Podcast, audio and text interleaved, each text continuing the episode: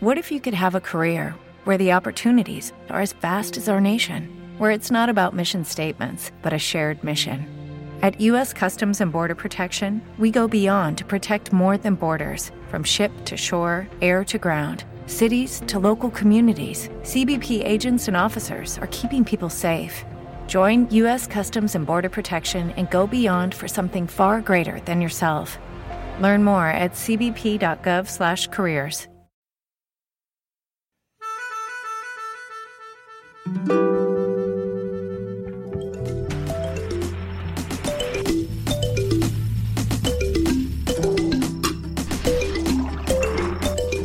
Primeiro Café. Primeiro Café. Primeiro café. Primeiro café. Primeiro Café. Com Lucas Van.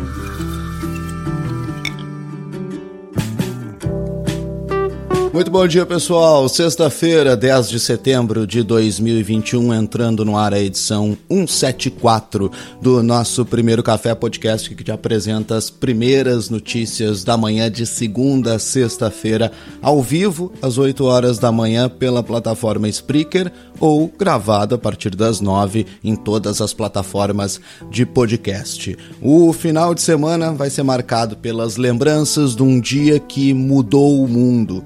Em 11 de setembro de 2001, os ataques terroristas contra os Estados Unidos foram acompanhados ao vivo pelo mundo inteiro na televisão.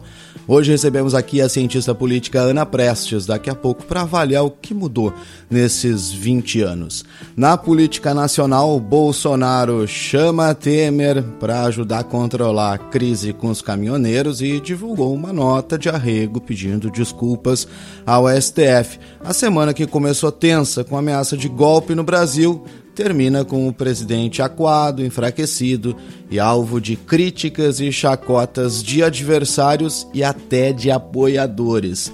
É sexta-feira, dia de café com série. No segundo tempo do primeiro café, a jornalista Rafaela Santos vem aqui para falar de Modern Love hoje.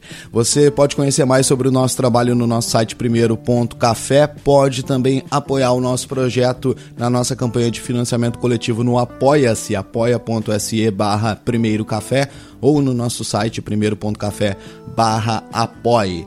Antes das notícias, deixa eu dar bom dia para quem acompanha essa edição ao vivo do Primeiro Café.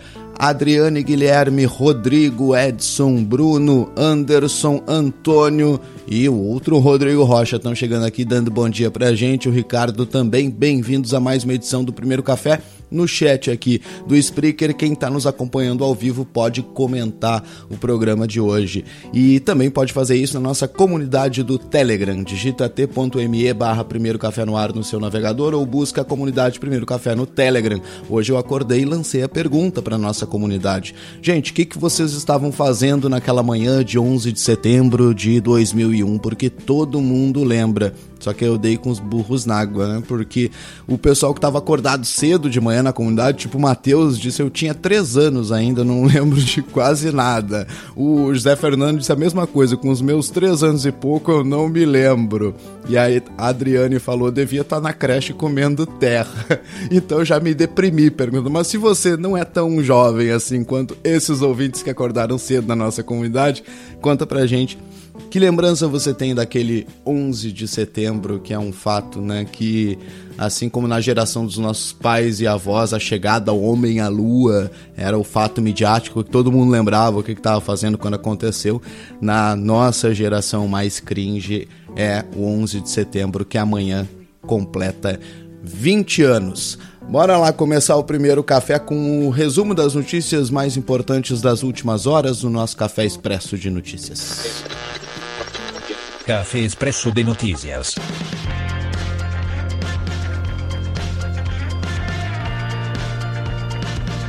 Então, começamos falando da crise política causada pelo Bolsonaro.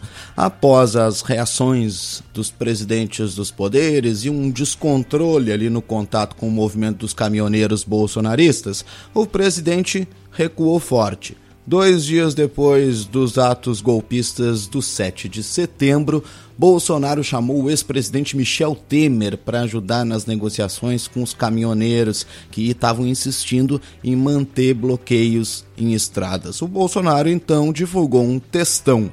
A declaração à nação foi escrita pelo Temer e assinada pelo Bolsonaro. Bolsonaro diz que agiu no calor do momento e não teve a intenção de ameaçar o Supremo quando ameaçou o Supremo. A divulgação da nota de arrego do Bolsonaro repercutiu entre parlamentares, autoridades e entre os possíveis adversários dele na eleição do ano que vem. João Dória tuitou: o leão virou um rato.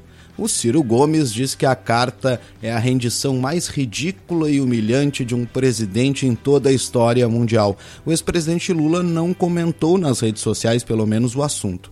Na live de ontem, o Bolsonaro criticou seus próprios apoiadores, aqueles que dizem eu autorizo, em referência a autorizá-lo a dar um golpe ou a fechar o STF. Ele estava murchinho na live de ontem e disse isso aqui. Eu sempre disse que ia jogar dentro das quatro linhas da Constituição. Alguns se irritam. Quer que eu saia por aí escalpelando os outros, fechando instituições, prendendo, atirando. Eu até reconheço que você está bastante chateado com muita coisa que acontece no Brasil. Agora, muitos que participam, né, que é uma, uma reação imediata, especial do presidente. Aí eu autorizo.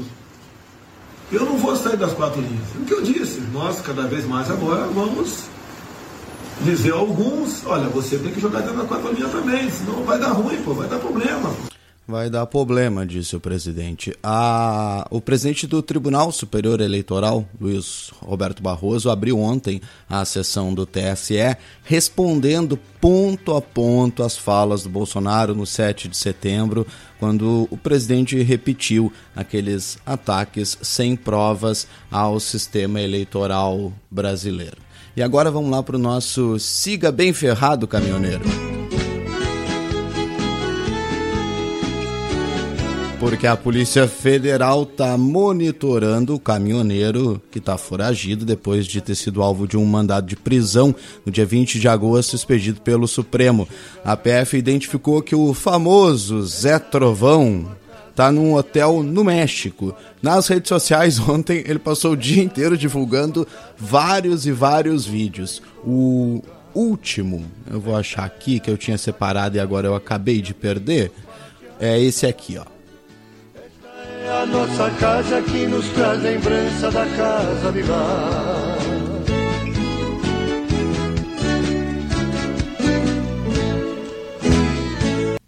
Pessoal, presta muita atenção. Tô um vídeo em cima do outro, dia 9 de setembro de 2021. Esse é o nosso horário. Zé Trovão por cá. Dia 9, esse é o nosso horário. Vambora. Presta atenção. Pessoal, nossa, nossa luta, nossa luta, eu vou repetir mais uma vez é contra os desmantelos do STF, é contra o Alexandre de Moraes. A nossa luta é contra a corrupção, contra a bandidagem. Nós não estamos de maneira nenhuma defendendo o presidente Bolsonaro, nem contra, nem a favor. Nós estamos lutando pelo Brasil. Brasil. Brasil. Tá? Brasil. E essa luta é brasileira. Pelo amor de Deus. As, para, as paralisações aí precisa ter faixas com a cara do Alexandre de Moraes pedindo o impeachment dele. Vamos, tirem as faixas que está escrito Bolsonaro, apoia Bolsonaro. Tirem essas faixas, pelo amor de Deus. Vamos lutar. Vamos lutar pelo certo. Nós não estamos lutando a favor do Bolsonaro. Nós estamos lutando a favor da família brasileira, da, dos bons costumes. Nós somos pais de família. Nós não podemos viver. Eu tô aqui numa correria do caramba. Tô aqui, tô de novo tendo que fugir de novo, porque eu queria me entregar, mas ninguém quer deixar eu me entregar. Ai, ai, valeu a pena reproduzir, né?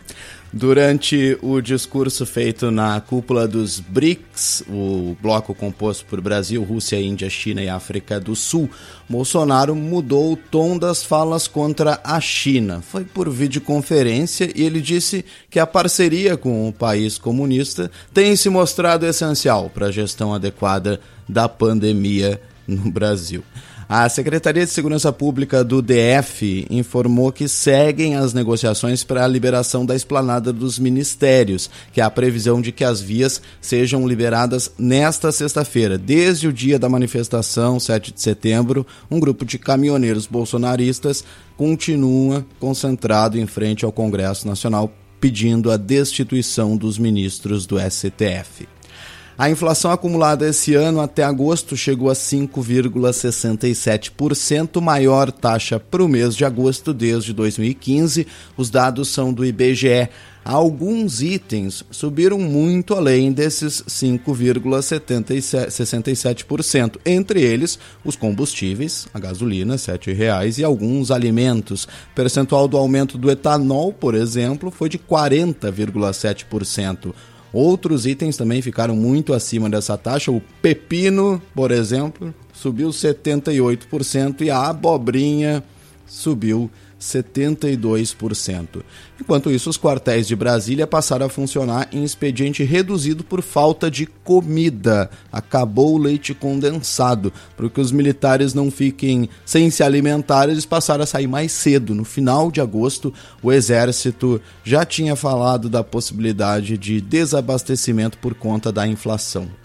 O Supremo suspendeu ontem o julgamento sobre a demarcação de terras indígenas. O tema volta a ser discutido na semana que vem com o voto do Nunes Marques. Ontem, Edson Fachin, o relator, se posicionou contra a aplicação da tese do marco temporal. O STF está julgando desde o dia 26 de agosto se a demarcação de terras indígenas deve seguir o critério que define que os índios só podem reivindicar territórios que já eram ocupados por eles antes da data da promulgação da Constituição de 88. Desde 24 de agosto, milhares de indígenas de pelo menos 172 etnias diferentes estão acampados em Brasília e são contra o reconhecimento desse marco temporal. A proposta que institui o novo Código Eleitoral foi aprovada ontem na Câmara dos Deputados, o texto base, pelo menos. O projeto teve apoio de partidos governistas do Centrão e até da oposição. Durante a votação de destaques, os deputados impediram, por três votos, a possibilidade de aplicar uma quarentena a juízes e policiais e membros do MP que querem se candidatar. Isso impediria a candidatura, eventual candidatura do ex-juiz Sérgio Moro no ano que vem por exemplo, há uma pressa em aprovar esse código para que ele também seja aprovado no Senado antes de outubro e assim algumas partes possam valer já para as eleições do ano que vem. O Brasil registrou ontem 747 mortes por Covid. O total de óbitos chega a 585.205 desde o início da pandemia. Acre e Amapá não registraram mortes nas últimas 24 horas. Apenas o estado do Ceará apresenta a tendência de alta nas mortes por Covid. Quanto à vacinação, os brasileiros totalmente imunizados são 33% da população. Aqui em Portugal morreu hoje aos 81 anos o ex-presidente Jorge Sampaio, presidente da República entre 96 e 2006. Ele estava internado na UTI por insuficiência respiratória desde o dia 27 de agosto. O presidente dos Estados Unidos, Joe Biden, assinou um decreto para tornar a vacinação contra a Covid obrigatória para funcionários federais e para aqueles que fazem negócios com o governo norte-americano. Segundo a Casa Branca, vai ter um prazo para a imunização completa dos trabalhadores que será de 75 dias. Caso contrário, eles podem ser demitidos. O governo dos Estados Unidos resolveu processar o estado do Texas por causa de uma lei local contra o aborto. O Departamento de Justiça chama a iniciativa anti-aborto lá do Texas de afronta à Constituição. O texto permite que pessoas e não autoridades processem outras pessoas que promovam o aborto no estado. Você ouviu um resumo das notícias publicadas até às 8 horas da manhã pelos portais Último Segundo, G1, UOL, Ópera Mundi, Poder 360, Congresso em Foco, Euronews, jornais Folha, O Globo e Público, agências Lusa, Ansa e Reuters. Para alertas de breaking news no Twitter, você pode seguir o nosso perfil de notícias lá, que é o arroba café urgente. Antes do primeiro café.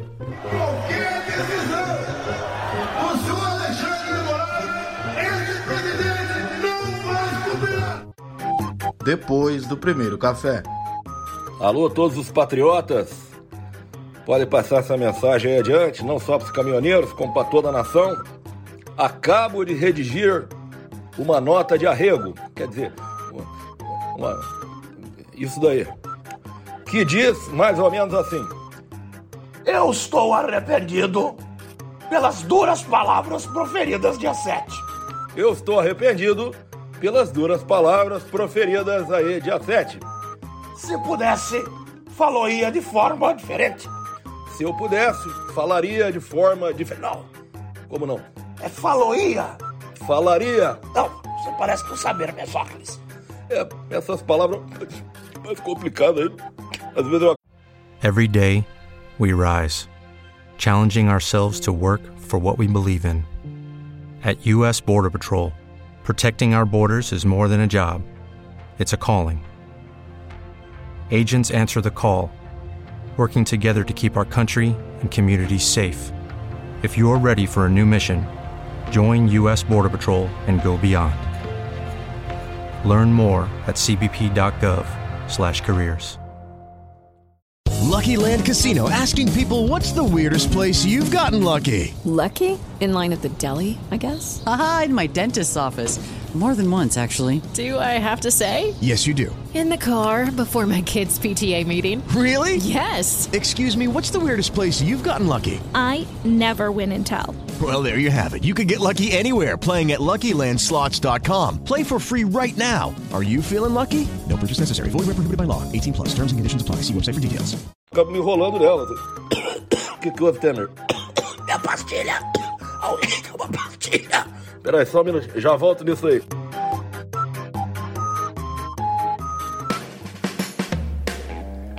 Bom dia, pessoal. Nada melhor que começar uma sexta-feira ouvindo aí a genialidade do Adnet nos áudios que ele tem lançado no perfil dele lá no Twitter. Dá uma pastilha aí, gente. Dá uma pastilha. Não tem como não começar falando um pouco mais sobre a nota de arrego do Bolsonaro de ontem. Né? É importante destacar que o Bolsonaro não moderou e nem vai moderar. Ele, como sempre, é muito direto e muito claro né, quando fala né, as suas intenções. E ontem, na live dele, ficou muito claro que ele pediu um tempo para os seus apoiadores mais fanáticos para recuperar o fôlego e aposto com vocês, em alguns dias vai retomar algum tipo de ataque aí a democracia, não tenha nenhuma dúvida disso. É, os memes absolutamente maravilhosos, né? Lembrando o, o, o, o que eu gostei mais foi da Rosana dizendo urgente, voltamos ao governo Temer.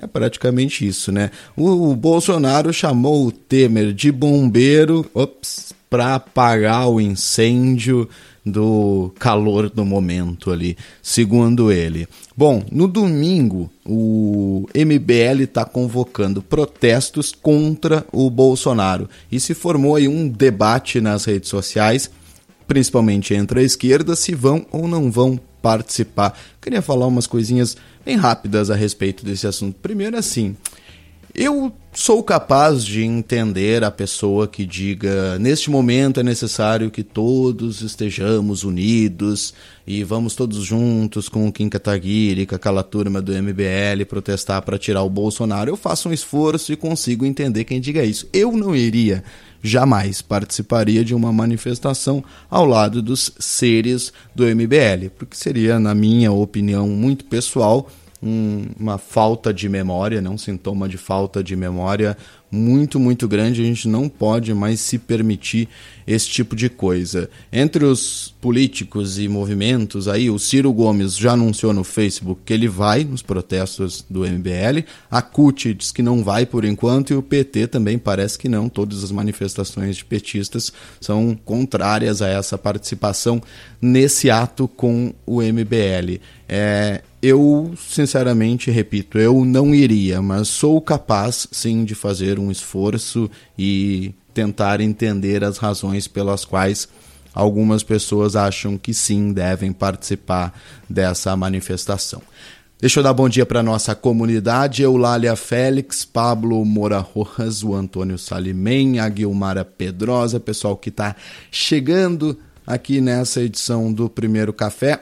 Hoje além né, de dar uma passada rápida pelos acontecimentos políticos da semana, dessa semana que começou com todo mundo muito tenso, achando que a gente pode, tinha, tinha gente de mala pronta, né, com passagem comprada, achando que precisava de fugir, precisaria fugir do país em algum momento e termina com o presidente sendo ridicularizado e cobrado pelos seus próprios apoiadores. Foi uma semana curiosa, por assim dizer, né? A Adriane está mandando uma mensagem aqui dizendo: o Ciro não participou de nenhum ato puxado pela esquerda e vai no ato puxado pelo MBL. É, eu vi isso e não lembro realmente do Ciro ter participado de nenhum dos atos da esquerda. O Lula também não participou diretamente, né? Como pessoa física, não foi lá, gravou vídeos, falou sobre o assunto, mas não foi lá. É, e, mas é verdade, realmente o Ciro anuncia participação agora porque, segundo ele, não dá mais, não dá mais. Tá bem. Bom, comecei o primeiro café de hoje, 10 de setembro, véspera daquele dia que mudou o mundo, dos 20 anos daquele dia que mudou o mundo, perguntando à nossa comunidade o que você estava fazendo na manhã do dia 11 de setembro, quando aconteceu isso aqui.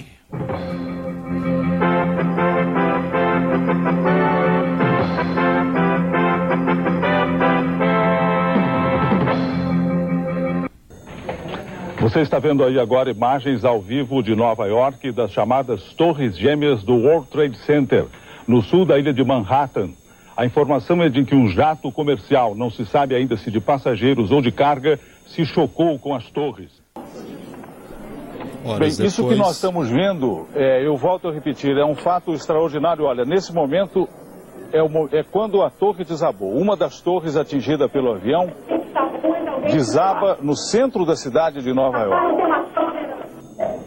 Na queda da segunda torre, nós narramos em cima, exatamente no momento em que aconteceu. Essa é a torre que ainda permanece de pé. Olha, essa, essa é a outra torre agora. É a outra torre que está caindo agora. Caiu a outra torre.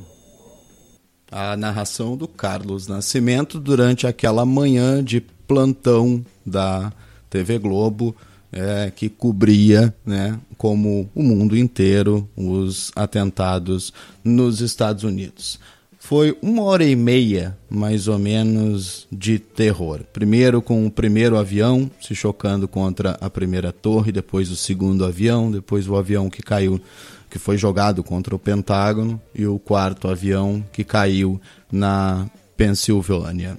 Foi uma manhã muito tensa que a gente acompanhou os atos acontecendo. E a nossa comunidade diz aqui: o Anderson Godel estava no terceiro colegial, tinha saído da escola, cheguei na rodoviária e todo mundo estava parado na frente da única TV vendo os prédios desabarem. O Antônio Salimem diz: eu estava na aula de história, lembro como se fosse hoje, a professora alucinada falando que era o início da Terceira Guerra. O Ricardo conta: eu estava na escola, cheguei em casa e me decepcionei porque não estava passando desenho na TV. Você, em qual é a sua memória? A Renata Teles diz: Eu estava no trabalho, mas tinha uma TV lá e vimos tudo. Achei que o mundo ia acabar. Foi uma sensação horrível. Aqui na nossa comunidade a Eulália diz: Eu deveria estar em casa, mas eu não lembro. Vários nadas, porque eu tinha três anos. É outra jovem aqui, integrante da nossa comunidade. O Lielson Zene diz: Eu estava num estágio na época, a gente não sabia onde procurar na internet, usar o Google, não era um hábito ainda. Vimos numa TV e a gente achou que o segundo avião ao vivo era uma imagem do primeiro ataque. Isso aconteceu durante a cobertura também em algumas emissoras de TV. O Edson Tonetti diz: Eu estava na escola, lembro que fui para casa de um amigo e o irmão dele estava vendo TV falou para a gente que era a Terceira Guerra Mundial. A Maria Clara diz: Eu e meu pai vimos ao vivo e ele percebeu o segundo avião chegando. Não esqueço. A Tati diz. Uh, não, isso não é sobre, sobre isso, é outro assunto ali da nossa comunidade. Ah, Luiz Felipe, bem-vindo aqui à nossa comunidade do Telegram. A Giovana diz, provavelmente eu estava na escolinha dando trabalho para as professoras, pois é, acontece. O Pablo diz, eu tinha 10 anos, estava na escola, e lembro que por volta das 9 horas local lá da Costa Rica, onde mora o Pablo Moura Rojas, é, a professora saiu da sala e deixou a gente sozinho por quase uma hora depois ela voltou e falou para todos nós que as coisas eram extremamente graves que estavam acontecendo nos Estados Unidos, com um tom de solenidade que eu ainda não esqueço. Pablo Moura Rojas. Então, qual é a sua memória aí do 11 de setembro, deste dia trágico? Rodrigo diz que no dia 11 estava trabalhando de balconista numa loja de ferragem e acompanhou tudo pelo rádio. Olha que massa, Rodrigo. O Aguilmar, eu sou do time dos que estavam comendo terra. Eu tinha só dois anos. O fato é que, enquanto a geração dos nossos pais e avós tem uma memória muito grande do que estavam fazendo quando o homem pousou a lua, a nossa geração, um pouquinho mais cringe, né? alguns aqui da nossa comunidade não, tem esta memória do que estavam fazendo naquele 11 de setembro de 2001. É o que a gente chama de fatos midiáticos. E a nossa convidada do dia para falar sobre esse assunto é a cientista política Ana Prestes, que já veio algumas vezes aqui no Primeiro Café e volta para conversar com a gente. Ana, bom dia, bem-vinda ao Primeiro Café mais uma vez. Bom dia, Lucas. Bom dia a todo mundo que nos acompanha. Obrigada novamente pelo convite. Sempre bom estar aqui. Muito bom, obrigado você por aceitar. Eu estou perguntando aqui para nossa comunidade as memórias deles do dia 11 de setembro de 2001. Quero começar sabendo a sua também, Ana. Verdade. É, outro dia eu participei de um programa também que a gente falava do 11 de setembro e a gente fez esse exercício. Acho que é uma data que, por, por menores, né, por mais assim tenha a idade que tivéssemos, nós sabemos assim onde estávamos. Eu estava em casa com os meus pais, fazendo dever de casa, né, pela manhã, com a televisão é, ligada e, e, me lembro assim, exatamente de toda a atmosfera, de é, da, da, vontade de não ir para a escola, para ficar em casa, vendo até, vendo o que estava acontecendo, né, já era muito é, eu já era muito interessada por todos os temas, assim, né, da, das, das relações internacionais. É coincidência, Ana, o fato de a invasão americana no Afeganistão terminar exatamente nos 20 anos dos, dos ataques? É uma coincidência. A história tem essas coisas, né? É, facilita, inclusive, um pouco para os historiadores no futuro, né? Você organizar didaticamente, né, como se deram aí esses primeiros 20 anos do século 21 enquadrados nessa chave, né, na chave pós 11 de setembro, numa era 11 de setembro, né, acho que o pós era 11 de setembro a gente ainda vai começar, está começando agora, né, mas uma era 11 de setembro que marcou justamente essas duas décadas do século 21.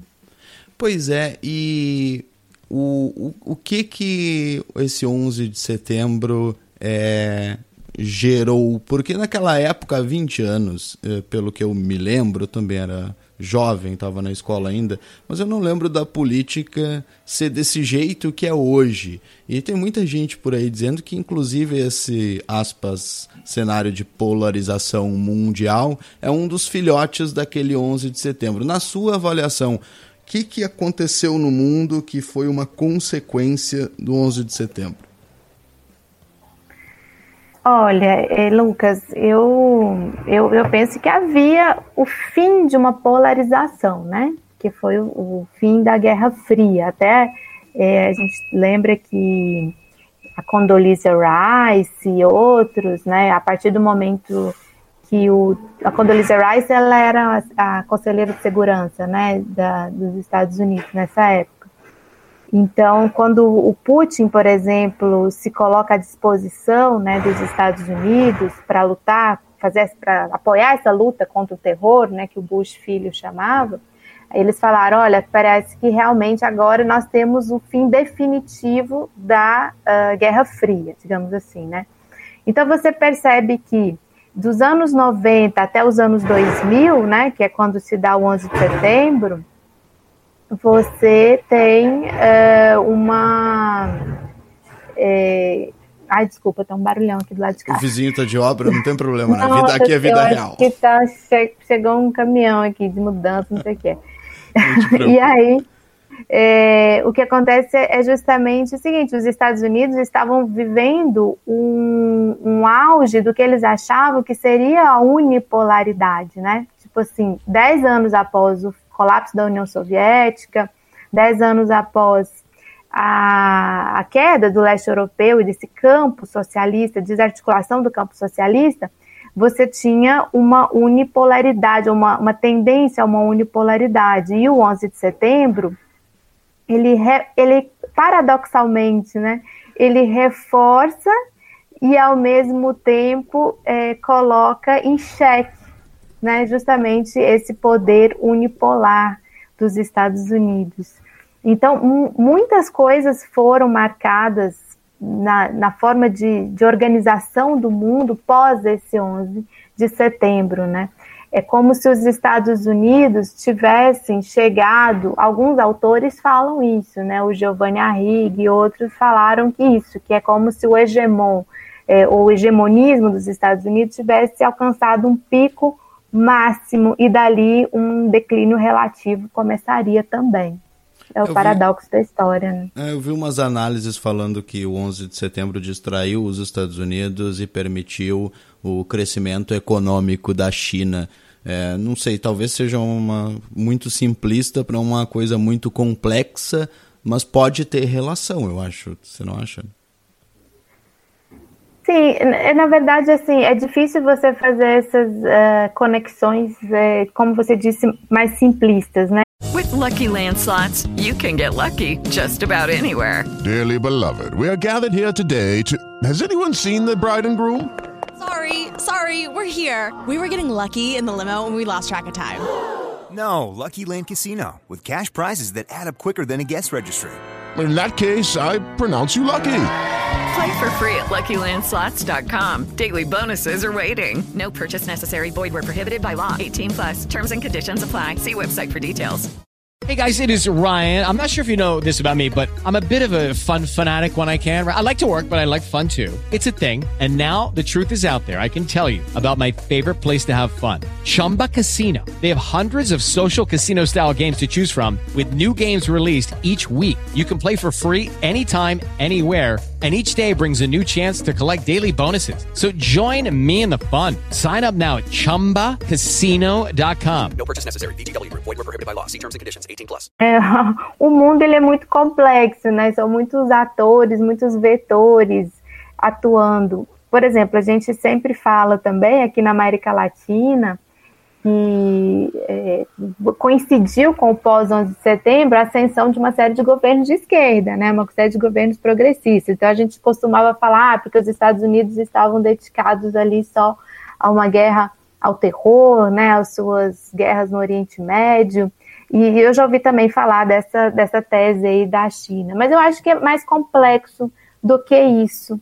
Eu penso que um declínio relativo da, da, da, hegemonia dos Estados Unidos, ela já estava colocada em perspectiva, né? E essa, essa foi uma grande prova de fogo para eles, né? Porque os americanos eles têm essa característica de, do, do, destino manifesto, né? De se acharem o povo escolhido, o povo que tem uma missão especial no mundo, o povo que é, é para eles é permitido quase tudo, porque se justifica, porque eles é, trariam é, a paz ou trariam a democracia. Então, foi assim, foi isso também, isso está tá imbuído esse espírito deles nessa ação deles, né, salvadora do mundo, ou, da, ou dos países, dos povos, né. Então, é, esse foi um, um grande teste para eles. Enquanto isso, a dinâmica do mundo ela seguia acontecendo. Você tem uma dinâmica no sul global, que ela é extremamente poderosa justamente nesse período, né? Não só da, uh, do desenvolvimento da China, mas desenvolvimento aqui dos países da América Latina, desenvolvimento de uma série de movimentos também, movimentos sociais, movimentos globais, fortalecimento de uma pauta decolonial no sul do mundo. E isso era inexorável, a meu ver porque a, essa unipolaridade dos Estados Unidos, ou a pretensa unipolaridade deles, é algo que eles desejavam, né? Mas que, mesmo com o colapso da União Soviética, com a, a queda do campo socialista, não se daria, na minha opinião, por uma própria dinâmica que esse tipo de Estado hegemônico provoca de contra-hegemonia em, em, em sua volta. Né? Uhum, uhum. Ao longo dos anos, você sentiu uma mudança de. Porque provavelmente há 20 anos, quase todo ano, você dá alguma entrevista ou, ou faz uma manifestação pública nas redes sociais ou participa de uma aula e conversa sobre o 11 de setembro, o que significou, o que representa na história do mundo esses ataques do dia 11 de setembro de 2001. Ao longo dos 20 anos, você percebeu que houve uma mudança de como a gente entendeu aquilo? Ah, com certeza, com certeza, porque assim que aconteceu o 11 de setembro, foi uma coisa muito chocante, né? Foi absolutamente chocante, porque você imagina os Estados Unidos tirando Pearl Harbor em 1941, né, o ataque dos japoneses no contexto da Segunda Guerra, os americanos desde, a, ao fim da, desde o fim da Guerra da Independência, né, lá em 1780 e pouco, 83, nunca tinha havido um ataque estrangeiro, né, de, uma, de uma força externa, digamos assim, né, na, no seu próprio solo, né? Uhum. O simbólico que é o Nova York, né? E própria, as próprias torres da, da do, do, do, Ocidente, né? Do, do, do, domínio do Ocidente, da grandiosidade do Ocidente, né? Que se tentou impor. É, então eles atacaram ali as Torres Gêmeas, atacaram o Pentágono, é, dizem que também tentariam ainda atacar a Casa Branca e não conseguiram, ou seja, os três símbolos né, da economia, da, da política e do poder militar né, dos Estados Unidos. Então, é, talvez hoje a gente não tenha essa dimensão do que aquilo provocou. E é uma coisa natural que ao longo dos anos aquilo vai virando uma história mais embaçada, digamos assim, não está tão próximo já, né, uhum. da gente. Então, é, isso é uma coisa que eu notei, que a, a partir do no passar dos anos, você vai perdendo esse impacto, né, de, uhum. desse, desse ataque tão, tão extraordinário dentro dos Estados Unidos, no seu solo, né, com as pessoas ali é, morrendo, norte-americanos, é, de uma, de uma hora para outra, assim, muitos, né, 3 mil pessoas morreram entre norte-americanos e outras nacionalidades. Então, essa é uma questão. A outra questão é que também foi caindo em contradição essa tal guerra ao terror, né? Que eles, ou as guerras preventivas, né? É, algo que, por exemplo, agora o Biden tentou resgatar ao justificar essa saída, a forma da saída, né? Ele fala: a gente não foi para o Afeganistão, para, por exemplo, para é, para refundar um país ou para deixar uma democracia, a gente foi lá para prevenir que novos ataques acontecessem no solo americano, né? E aí ele fala nossa homeland, né? E, e aí isso fazia muito sentido lá em 2001, mas hoje já não, eu percebo que não faz tanto sentido, né? Porque isso foi caindo em contradição até assim, internamente nos Estados Unidos. A percepção do, do povo americano mesmo é de que é, começou assim, a cada vez mais ser uma guerra sem sentido, sem propósito, né? assim como a guerra no Iraque também. Até a guerra do Iraque já sofreu mais resistência, né, a partir de 2003, que você já vê uma mudança, né, de 2001 para 2003. E ao longo dos anos isso foi ficando cada vez mais evidente né, que essas guerras intervencionistas, essas ocupações dos Estados Unidos são completamente contraditórias com aquilo que eles pregam, né, que seria é, esse tipo de ação.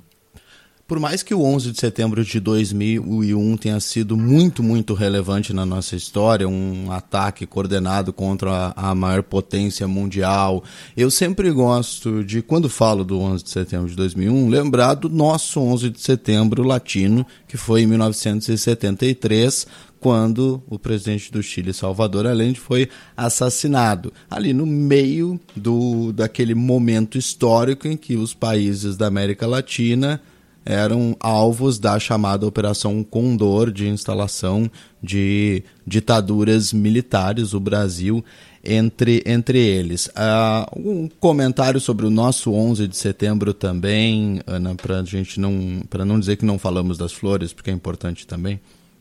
Muito bom. Eu até daqui a pouco vou falar numa outra live também sobre o, sobre o 11 de setembro nosso aqui da América Latina, que acabou ficando ofuscado, né, também pela história do 11 de setembro de, de 2001, dos ataques, dos, dos ataques, né, às Torres Gêmeas de Nova York e de, duplamente ofuscado, né, por ter sido na mesma data e por dar uma, um outro foco, uma outra projeção justamente para o país que promoveu, que foi o 11 de setembro uhum. do Chile, né, de 73. Então, é, isso é uma coisa que a gente precisa sempre resgatar.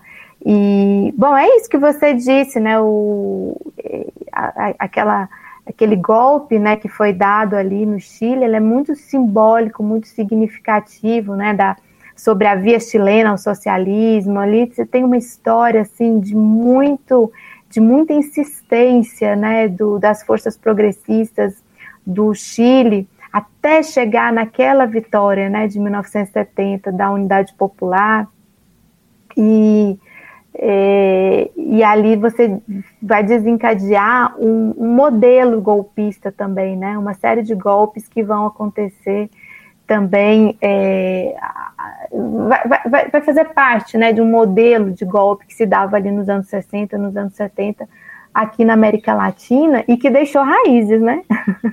A gente sabe que deixou, infelizmente, deixou muitas raízes muito, olha só quantos anos já passaram, né? E muitos dos argumentos usados para, para a interrupção daquele processo democrático, popular, é, por forças, por ação de forças externas, né, e forças reacionárias, protofascistas, hoje permanecem em outras formas de golpes, né, aqui na nossa América Latina. Então, a gente precisa sempre lembrar o 11 de setembro não esquecer o legado, o 11 de setembro do Chile de 73.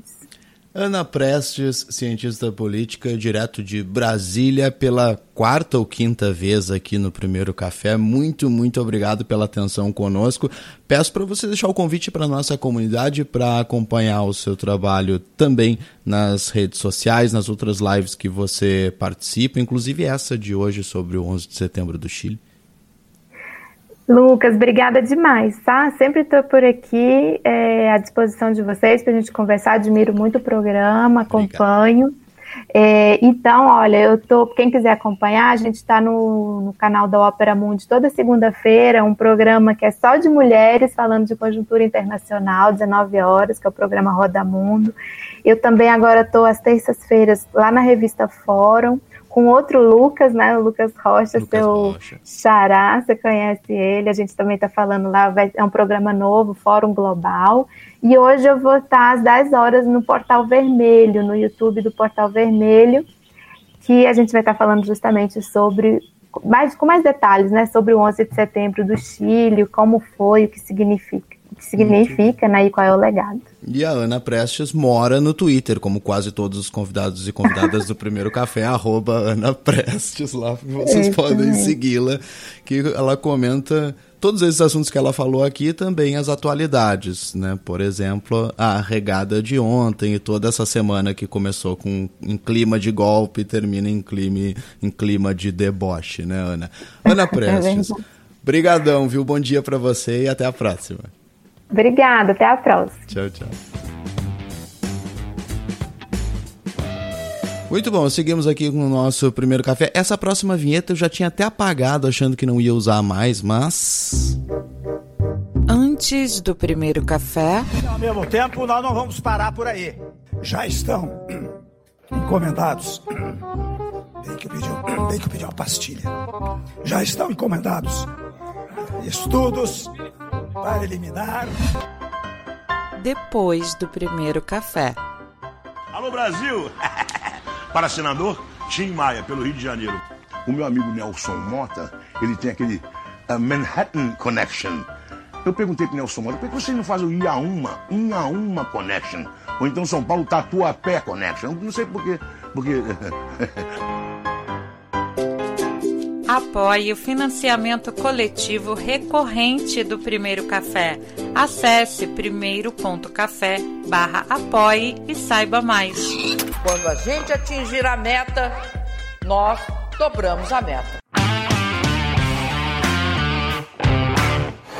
thinking if you and I could partner up. Run! When you play the Game of Thrones, you win, you die. How about I take you out? Challenge accepted. How you doing? Café com série. Com Rafaela Santos. Sextou, sextou no primeiro café. Alô, Rafa Santos, bom dia, bem-vinda mais uma vez. Bom dia, Lucas. Bom dia aí aos nossos ouvintes. Tudo bem? Tudo bem.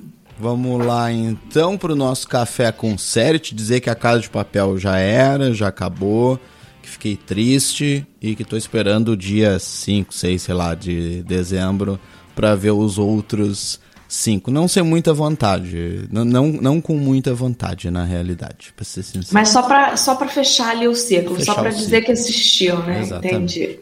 Exatamente.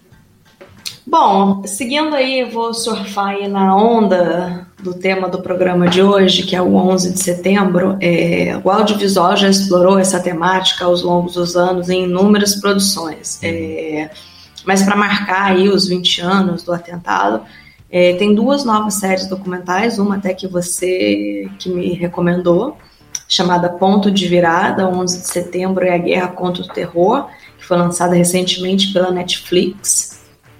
Fala um pouquinho de como surgiu a Al-Qaeda, o que, que aconteceu depois do atentado, etc, etc. Ainda não vi, vi só o trailer, mas está aqui na lista. E a outra série chama New, Nova York, né? NYC, New York City Center, sei lá. NYC, Epicenters, 9 do 11 a 2021, meio. É um título meio esquisito, mas é uma série do Spike Lee, que não retrata só o evento do 11 de setembro, mas o que, que aconteceu nesses 20 anos na cidade de Nova York. Ele também coloca umas pessoas que falam das teorias de conspiração, etc. Parece ser muito interessante também. Também não vi, está na HBO. É, então são duas aí séries documentais novas. Ponto de virada, 11 de setembro e a guerra contra o terror na Netflix. Hello, it is Ryan, and we could all use an extra bright spot in our day, couldn't we? Just to make up for things like sitting in traffic, doing the dishes, counting your steps, you know, all the mundane stuff. That is why I'm such a big fan of Chumba Casino. Chumba Casino has all your favorite social casino style games that you can play for free anytime, anywhere with daily bonuses. That should brighten your day a little. Actually, a lot. So sign up now at chumbacasino.com. That's chumbacasino.com. No purchase necessary. VGW Group. Void were prohibited by law. See terms and conditions. 18 plus. YC Epicenters, 9 do 11, 2021 e meio um, na HBO. Excelente aí pra quem quiser durante o final de semana ver bons documentários. Esse da Netflix eu já vi, o do Spike Lee ainda não, acho que eu vou ver no final de semana. Muito bom, Rafa. Esse foi o seu pozinho de café. Meu E qual- pozinho. E quais são as séries ou qual é a série do dia? Bom, vou tentar falar de duas séries aí, porque na semana passada já tinha prometido falar de Modern Love, mas não deu tempo, então falo hoje. Vamos ver se vai dar tempo de falar da segunda também, mas vamos lá. É, o Modern Love é uma série da Amazon Prime. Ela foi lançada em 2019, então já foi muito falada. Eu acho que muita gente assistiu.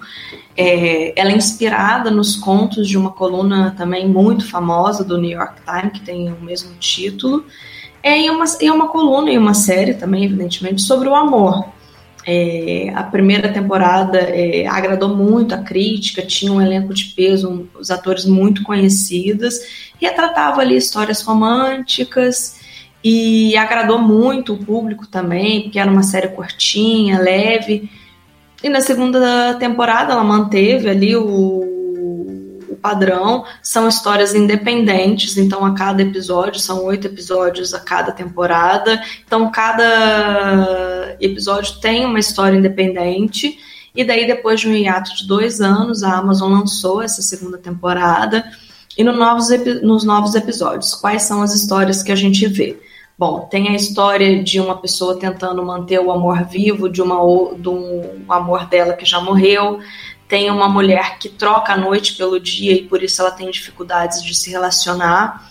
É, um casal que se conhece no trem, mas acaba se desencontrando por causa da pandemia. Tem uma jovem que começa a descobrir a sexualidade dela e faz os testes do BuzzFeed para saber se ela é gay. Tem um casal que se aproxima depois da traição dos companheiros. Tem uma outra que é um encontro casual, que acaba ali de uma forma um tanto inesperada, mas é contada do ponto de vista de cada uma dessas pessoas. E por fim, é uma segunda chance por um relacionamento que durou anos. É... Eu achei que essa segunda temporada é um pouco mais irregular do que a primeira. O elenco não é tão conhecido assim. É, alguns episódios acabam abraçando a fantasia que eu acho que fugiu um pouco da série, que é totalmente realista. Mas eu acho que vale ali apertar o play para quem é, quer algo leve, meia horinha só. Mas eu, o que eu acho mais interessante, pelo menos nessa segunda temporada, foi o que me prendeu mais, já que eu não gostei tanto dos episódios, foi encontrar essas crônicas no New York Times, ler e depois achar o que, que aconteceu com, esse, com esses casais aí, as histórias reais, os desfechos de cada história. Teve um episódio que eu acho que é o ator mais famoso dessa segunda temporada, que é o Kit Harington, que é o ator de Game of Thrones, que na série a história dele fica sem fim. E muita gente reclamou: ah, não, tinha que ter um fim, tinha que ter o um desfecho. E sem ali dar muito spoiler, mas não sei se já é um spoiler, mas a história real não tem nada a ver com o que, que acontece na ficção. Então fica a dica para quem já assistiu aí a série toda ir lá buscar, fuçar, achar a coluna origi original do New York Times ou entender o desfecho, o que, que aconteceu, o que, que era verdade, o que, que era ficção. Gostei mais dessa parte do que a segunda temporada em si. Interessante. O Anderson tá dizendo que adora Modern Love, mas na primeira temporada tem aquele episódio sofrível do tiozão com a menina nova no trabalho. Sofrível, acho que é um dos porque a primeira temporada, acho que os quatro primeiros são muito bons, que é o, tem o Diana Hathaway, tem da Chris Miliotti, tem o é, agora não sei se eu vou errar o nome dele, mas acho que é o Dev Patel. Acho que os quatro primeiros são muito bons, mas aí depois também vai caindo, é isso. São oito episódios, são histórias independentes, então tem umas que são melhores, outras menores, mas eu achei que a segunda temporada tem mais piores do que melhores. Hum. Muito bem, Modern Love da Amazon Prime. Amazon Prime Video tem duas temporadas. É a dica para quem quer ver aquela história romântica, mais levinha. Uhum. Café com açúcar, né?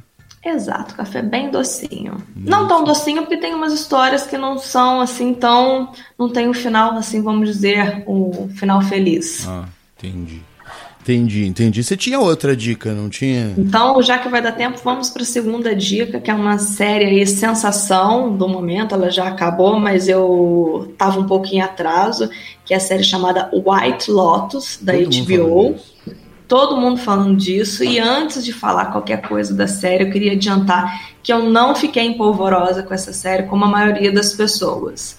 Então, já o meu ponto de vista já é um ponto de vista do contra. Xoxo capenga, vamos assim dizer, para usar aí a expressão. Bom, primeiro, para quem não sabe nada do, do que é a série, ela retrata a desigualdade social. A desigualdade social por si só não é uma novidade em produções cinematográficas e de séries. Para citar só alguns mais exemplos recentes, teve o filme Parasita, que mostrou essa discrepância nas classes na Coreia, e quando a gente muda o cenário para Hollywood, mais especificamente para HBO, retratar aí os dramas dos ultra ricos é, é quase um filão para eles, né? Tipo, para citar aí as séries de sucesso nos últimos anos: Big Little Lies, Succession, Undoing. Mas agora em White Lotus, é, o foco deles é a desigualdade entre os muito privilegiados e os funcionários de um resort de luxo no Havaí. É, os hóspedes centrais são o Shane e a Rachel, Cadê a Rachel aí, ó? Cadê a Rachel? Cadê a Rachel? Rachel volta é, segunda, pra é, aproveitando o ensejo. É, Shane e Rachel, que é um casal em lua de mel. É, outra é a família Mosbacher, que é formada por uma executiva muito bem sucedida, um marido um tanto quanto inseguro, um filho que não tem muita personalidade e uma irmã que se diz ser politicamente correta, culta, intelectual, lê os clássicos, mas não acolhe o irmão e leva a amiguinha, a amiguinha é ótima, porque elas já são adolescentes, a amiguinha parece que são crianças, mas leva a amiga e ela não aceita que a amiga tenha mais que ela, enfim, aquela coisa bem clássica, né? E por último, a hóspede de mais destaque é a Tânia, que é uma mulher solteira, cheia de dramas pessoais e que leva para esse resort a urna com as cinzas da mãe dela para fazer ali uma cerimônia, jogar as cinzas dela, da mãe dela no mar.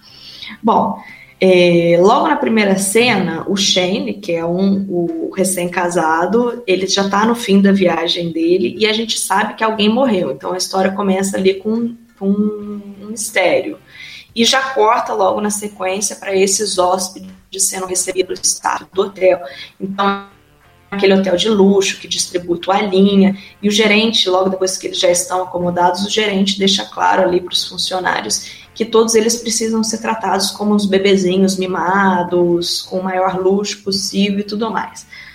Daí, a partir daí, a gente vê que as, como as relações de dependência soberba desses ultra ricos se estabelecem a Tânia, que é a que foi jogar as cinzas da mãe, ela cria uma relação ali de exploração sentimental com uma funcionária do spa, que é a Belinda.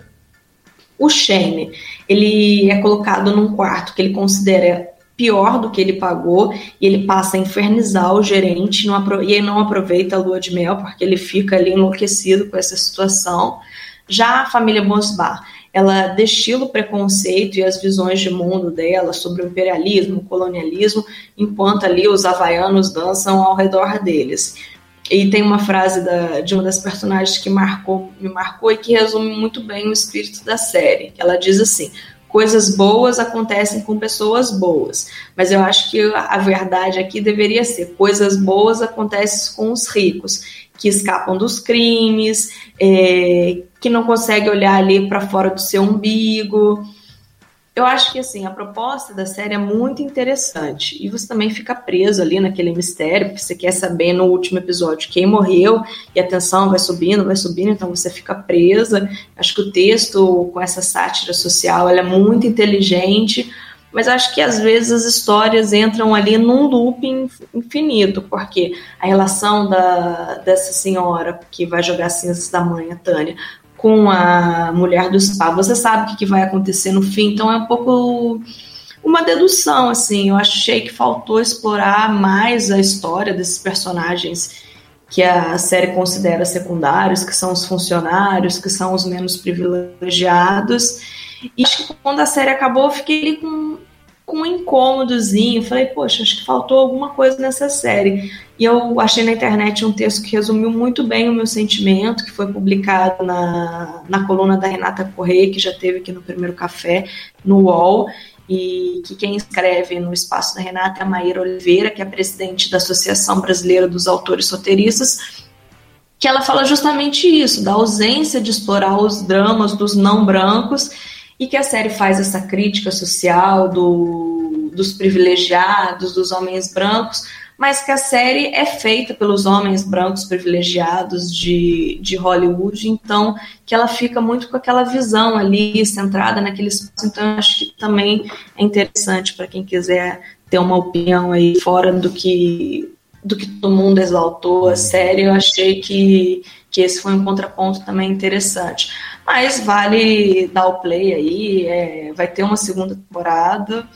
É interessante para ver o texto, para ver realmente esse universo dos ultra ricos, a questão da de que gostam de ser mimados, de que gostam de ser tratados bem e sem se importar ali com as pessoas que estão ao seu redor. É um retrato ali, uma visão interessante, mas eu achei que faltou ali um, um tchan a mais. A nossa Rachel seguramente não vai gostar, porque eu vi um texto, acho que foi na Rolling Stone, dizendo que o humor é focado em vergonha alheia, semelhante a The Office.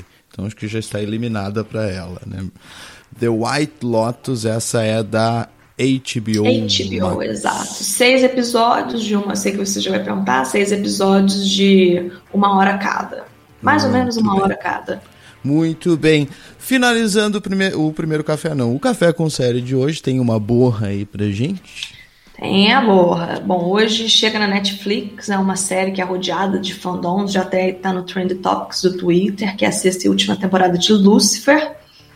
Tem também a estreia na Globoplay de uma série que faz aí um retrato da, do ensino público no Brasil, a segunda chamada. Então, duas estreias dessa sexta-feira. E no domingo tem aí uma minissérie que está esperadíssima, que chama Sands from a Marriage, que é baseada na obra dos anos 70 do Ingmar Bergman. Então, é uma releitura americana da, da, dessa obra dele e estreia domingo na HBO. Então, acho que é uma série que também está cercada de expectativas. Cheia de dicas para o seu final de semana, já que a política deu uma arrefecida. Vamos passar o final de semana maratonando alguma das séries indicadas pela Rafa Santos aqui no Café com Série. Rafa, era tudo por hoje? Era tudo por hoje. Então, muito obrigado e até sexta-feira que vem. Até sexta. Tchau, tchau. Bom dia.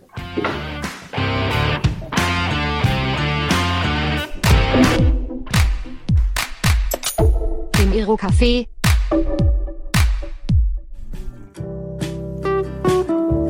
E assim chegamos ao final de mais uma edição do nosso primeiro café, edição 174, e também de mais uma semana. Quero agradecer todos e todas que fizeram companhia pra gente durante as gravações do primeiro café e também quem nos ouviu depois nas plataformas de podcast. Spotify, também no YouTube, etc e tal. Muito obrigado a todos e todas. Nós vamos embora com mais um pouquinho da genialidade do Marcelo Adnet no Twitter, porque ontem ele lançou aquela, aquela brincadeira daquele áudio imitando o Bolsonaro pedindo para os caminhoneiros fazerem a, dançarem a Macarena e depois ele lançou a parte 2, que foi essa aqui, ó. Atenção aí, todos os patriotas, por favor espalhar essa mensagem aí, tá ok? Você, patriota que fura quarentena, venha mostrar inteligência pequena. Gado do zap que nega a ciência cloroquina pra ema. E assim a gente vai embora, tá? Segunda-feira, 8 da manhã, ao vivo, eu e Rachel Corey aqui com mais uma edição do Primeiro Café. Bom final de semana e até lá. Tchau, gente. Corno não tem pena como a Ema, protege os filhos rachadinhos esquema. No falo inflável, uma obsessão extrema. Pata de Ema. Corno não tem pena como a Ema, protege os filhos rachadinha e esquema. No falo inflável, uma obsessão extrema. Pata de Ema. Tá ok, pessoal? Esse áudio aí é verídico aí. Selva. Você ouviu o primeiro café? Acesse o site primeiro.café e saiba mais. Hello, it is Ryan, and I was on a flight the other day playing one of my favorite social spin slot games on chumbacasino.com. I looked over the person sitting next to me, and you know what they were doing? They were also playing Chumba Casino. Coincidence? I think not. Everybody's loving having fun with it. Chumba Casino is home to hundreds of casino style games that you can play for free anytime, anywhere, even at 30,000 feet. So sign up now at chumbacasino.com to claim your free welcome bonus. That's chumbacasino.com and live the Chumba life. No purchase necessary. Group. Void prohibited by law. See terms and conditions. 18 plus.